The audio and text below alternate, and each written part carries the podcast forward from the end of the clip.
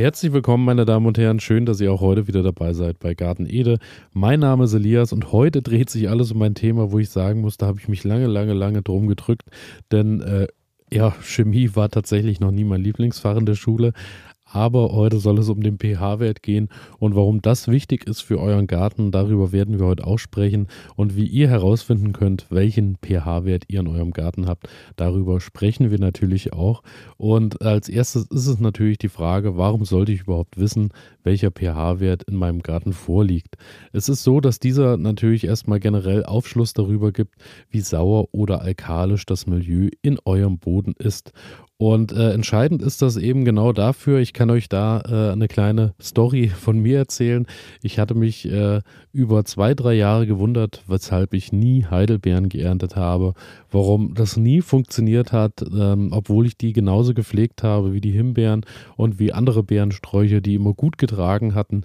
Und irgendwie wollte die Heidelbeer weder groß werden noch tragen. Und ähm, ja, ich bin dann ziemlich schnell irgendwann, also was heißt schnell, nach zwei Jahren drauf gestoßen, dass vielleicht am Ende der Boden schuld ist, denn die Heidelbeer ist zum Beispiel eine Kultur, die es sehr, sehr sauer mag. Daher, die steht eher auf sauren Boden, genauso wie Hortensien oder Rhododendron. Da muss man so ein bisschen schauen, dass man da den Boden eben auch vorbereitet, beziehungsweise den Pflanzen das gibt, was sie eben möchten. Und ähm, daher nur so als kleine Randanekdote, so ist es manchmal und daher ist schon auch entscheidend, welchen pH-Wert euer Boden hat, beziehungsweise welchen Pflanzen eben voraussetzen. Der optimale ähm, pH-Wert liegt zwischen 6 und 7, ein Verhältnis quasi ausgeglichen aus, saure, aus sauren Böden und basischen Böden. Ist der pH-Wert äh, unausgeglichen, habt ihr nämlich auch das Problem, dass Nährstoffe nicht optimal an die Pflanzen weitergegeben werden können. Und ist es so, dass der äh, pH-Wert niedrig ist, sprich eher ins Saure geht, haben oft die Pflanzen das Problem, dass Stickstoff, Kalium und Calcium fehlen.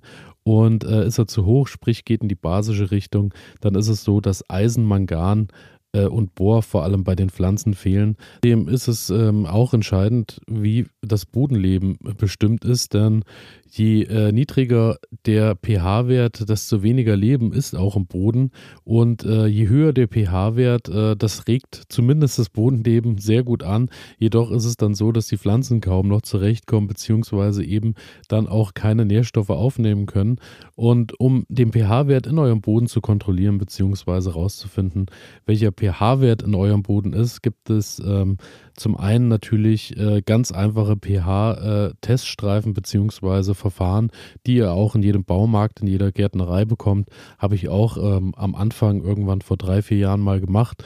Da entnehmt ihr einfach eine Bodenprobe. Bodenprobe sollte natürlich so sein, dass ihr euch ähm, ein sauberes Eimerchen mitnehmt und packt dann in diesen Eimer äh, Bodenproben überall aus verschiedenen Ecken des Gartens. Sollte auch nicht unbedingt die Oberfläche sein, sondern ihr solltet eher so ein bisschen eine Erdprobe nehmen aus 10, 15 Zentimeter Tiefe und dann holt ihr euch überall eine kleine Kelle und ähm, mischt dann eben alle ja, Dinge durch und dann ähm, habt ihr im besten Fall schon mal so ein bisschen einen Querschnitt aus der Erde eures Gartens und dann ähm, habt ihr bei den fertigen pH-Teststreifen bzw. Verfahren ein kleines Reagenzglas, wo ihr eben einen Teil der Erde einfach reinpackt.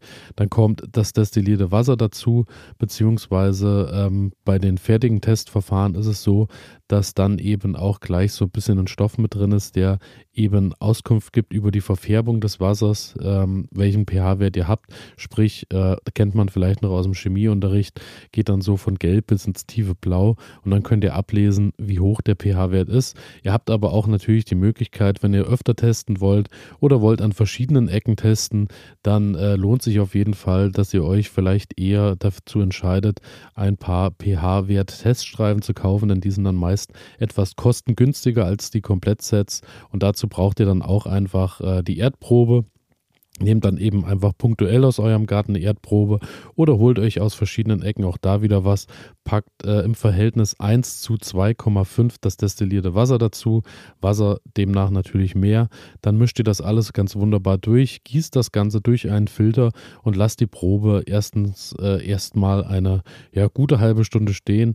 Besser sagt man sogar vier Stunden. Dann hält man den Teststreifen ins Wasser und kann dann eben auch anhand des Teststreifens ablesen, welcher pH-Wert im Garten vorrätig ist. Und dann im besten Fall natürlich danach auch entscheiden, ähm, ja, welche Pflanzen vielleicht in eurem Garten am besten gedeihen. Und um den Bogen zu spannen zur gestrigen Sendung, ähm, ja, welche Bodenart mit dem pH-Wert dann auch ein bisschen eng zusammenhängt, ist es so, dass im Sandboden meist der pH-Wert ähm, ja bei optimalen Bedingungen zwischen 5,3 und 5,7 liegt und bei tonigem Lehm eher bei äh, 6,9, sprich also dann doch auch schon wirklich ins Basische geht.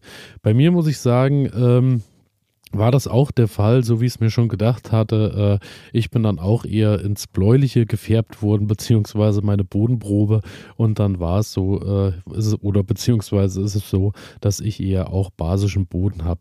Auf lange Sicht äh, muss man sich mit seinem Boden auf jeden Fall arrangieren. Es ist natürlich so, dass es diverse Dinge gibt, die ihr tun könnt, sei es bei saurem Boden, dass ihr ein bisschen kalkt oder bei basischem Boden, dass ihr eben einfach durch, ähm, in meinem Fall war es dann so, äh, für die Heidelbeeren, um auch zu diesem Thema zurückzukommen, wieder habe ich eben angefangen und habe mir ein bisschen Rhododendron-Erde gekauft, habe die ins Pflanzloch mit reingepackt, ein bisschen ähm, Nadeln, die ich so von meinem ganzen Nadelnhölzern rundherum im Garten äh, ein bisschen eingesammelt habe, die können natürlich noch dazu und dann könnt ihr den Boden schon ein bisschen in so eine Richtung bringen, aber natürlich auch nur punktuell und auch nur über einen bestimmten Zeitraum.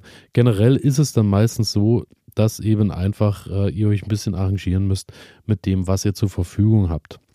Aber auch da, äh, wie gesagt, es gibt punktuell und auch schon Dinge, die vielleicht über einen längeren Zeitraum funktionieren. Wenn euer Boden jetzt sehr sauer oder sehr basisch ist, dann belest euch auf jeden Fall. Da gibt es jede Menge Tipps und Tricks im Internet auf jeden Fall zu finden. Und generell nochmal kurz darauf zurückzukommen, was auf sauren Böden am besten äh, gedeiht. Das sind zum einen die Pfingstrosen, die Quitten, die Stechpalmen, die Vogelbeere, die Fahne, Heidennelke, Primeln. Das ist so das, was auf sauren Boden funktioniert. Und auf alkalischen Böden ist es so, dass der Apfel, die Birne, die Erdbeere, die Glockenblume, die Rose, Weißdorne, Kornellkirsche ähm, unter anderem am besten gedeihen. Aber das meiste, äh, was wir so an Gemüse und an Nutzpflanzen haben in unseren Gärten, ist eher so in der Zwischenwelt äh, ja, vorrangig, beziehungsweise wächst dort eben am gesündesten und am besten. Und damit bin ich auch schon durch heute mit dem pH-Wert. Ich hoffe, ich konnte euch einen kleinen Einblick geben, aber heute wirklich alle Angaben ohne Gewähr.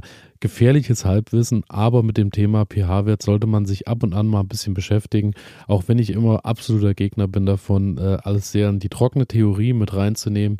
Aber ähm, Generell bei manchen Pflanzen lohnt es sich auf jeden Fall, mal nachzuschauen, was die für einen Boden möchten, beziehungsweise auch generell einfach mal eine Auskunft einzuholen für, ich glaube, diese Fertigtests liegen bei 5 Euro oder so. Das kann man auf jeden Fall mal investieren, um einfach mal zu, zu schauen, welche Gegebenheiten ich habe und was ich eben den Pflanzen auch einfach zur Verfügung stellen kann.